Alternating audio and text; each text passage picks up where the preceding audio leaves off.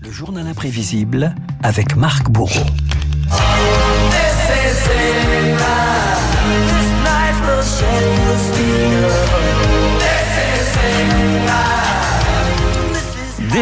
England de Clash. Marc Charles III a donc revêtu ce week-end ses costumes, son costume de roi d'Angleterre, un monarque qui hérite entre autres d'un empire culturel, le Royaume-Uni, superpuissance artistique avec parfois la bénédiction d'Elisabeth II. Eh bien, c'est le thème de votre journal imprévisible.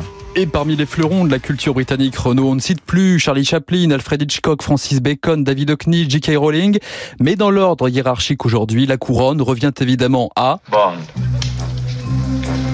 James Bond. L'espion venu du pays de John Le Carré 007 au service de Sa Majesté.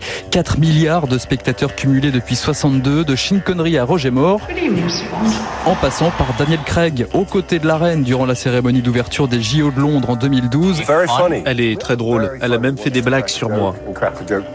On devait prendre une photo ensemble. Elle a dit Oh non, c'est avec le type qui ne sourit jamais.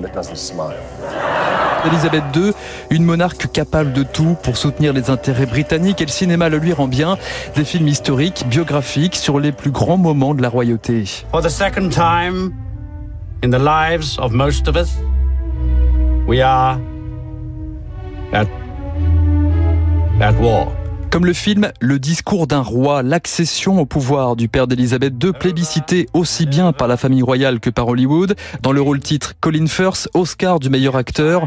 Colin Firth, pas toujours tendre avec la couronne. J'ai l'impression que ma carrière atteint des sommets. Pour être bref, j'envoie toute ma gratitude à ma famille pour avoir un peu atténué ma désillusion sur la royauté.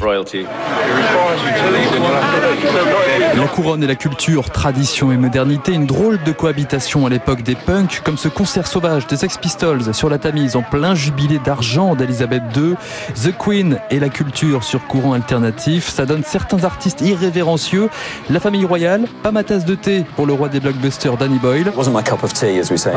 Même chose pour le chanteur de The Cure, Robert Smith. Je déteste la monarchie, toute idée d'hérédité, de privilège. C'est absurde. Ce qui me choque, c'est que des gens respectés depuis de nombreuses années se font remettre une récompense par la famille royale.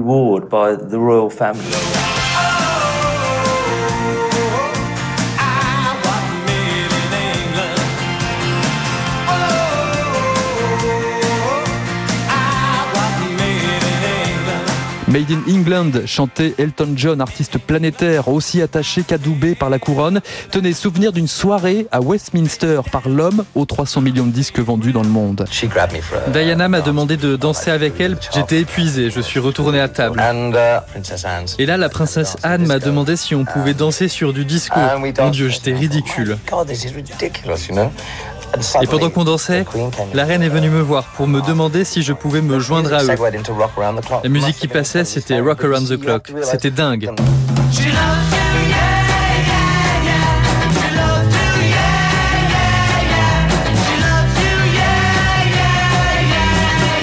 Le rock dans l'univers cintré de la royauté, ce sont aussi les Stones, mais surtout les Beatles. Mr. George Harrison, Mr. John Lennon, Mr. Paul McCartney and Mr. Ringo Starr, members of the most excellent order of the British Empire.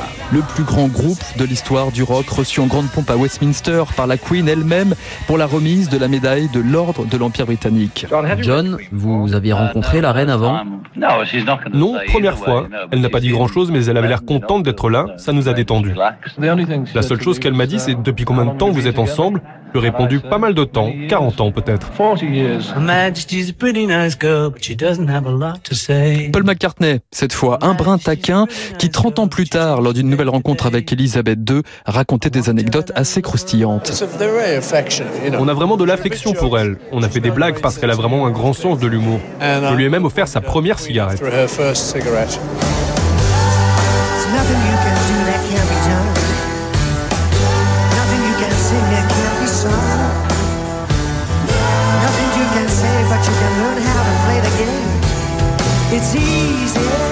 Paul McCartney, cette image symbolique lors du jubilé de la reine en 2012. McCartney, Rod Stewart, Eric Clapton, côte à côte dans les jardins de Buckingham Palace.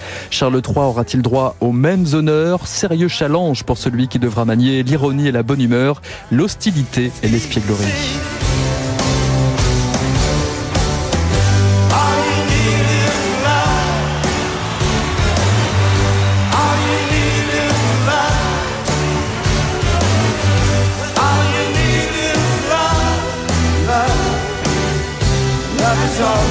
Eh oui, nous avons tous besoin d'amour, que nous soyons français ou anglais. Le journal imprévisible de Marc Bourreau. L'Angleterre que nous retrouverons à 8h15 avec l'ancien ambassadeur de France à Londres, Maurice Gourdeau-Montagne. Mais dans un instant, il mériterait d'être adoubé par le roi.